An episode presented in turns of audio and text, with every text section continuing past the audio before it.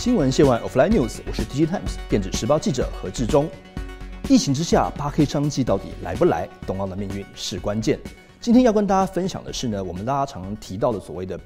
八 K、五 G、AI 的这些趋势当中的八 K 商机，到底有没有办法在今年这个疫情蔓延的这个态势之下来到呢？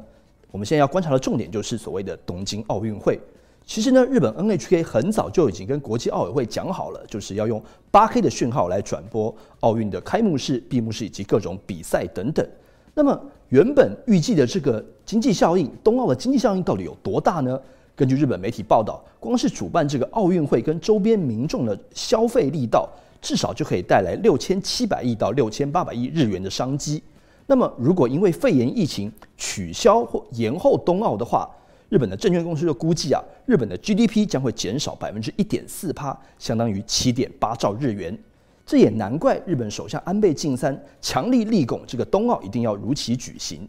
那么所谓的八 K 商机到底有哪些公司可以受惠呢？包括了像日本或韩国的电视大厂如索尼、三星、LG 等等，还有像台湾的零组件公司，比如说面板厂的友达、群创。半导体的 IC 设计，比如说像联发科、瑞昱、联咏、奇景光电；金圆代工的联电、世界先进；IC 封测的日月光、投控、奇邦、南茂等等。但是不得不提的是呢，这个肺炎的疫情现在已经是全球市场上最大的黑天鹅，甚至连日本奥委会的副主席都已经确诊了新冠肺炎。尽管如此，国际奥委会还是在三月十七号的时候宣布，冬奥将如期举行。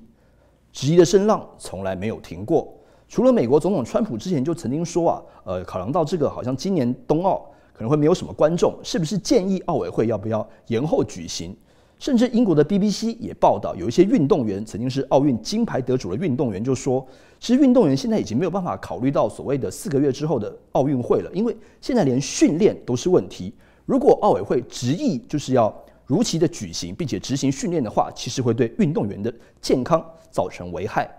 看来目前这个冬奥到底能不能够如期举行，还有很多的变化要观察。其实有一些半导体公司的大厂的老板曾经就这样讲：，其实像每年的像这种呃奥运会这种世界级的赛事举行的前一年，对于这个零组件拉货的商机其实是确实是有的。可是呢，直到今年的三月中下旬来看，全球肺炎疫情还没有缓解的迹象。那现在市场上呢也很难做出非常明确的预估，因此像这些呃零组件供应厂商，比如说面板啦、半导体、电视品牌业者，到底有没有办法等到所谓的八 K 电视换机潮？现在我们真的就要来看看冬奥最后的命运到底能不能够如期举办，以及达到原本的经济效益。新闻线外 Offline News 看到听到，锁定我们 DigiTimes 影音频道，我是电子时报记者何志忠。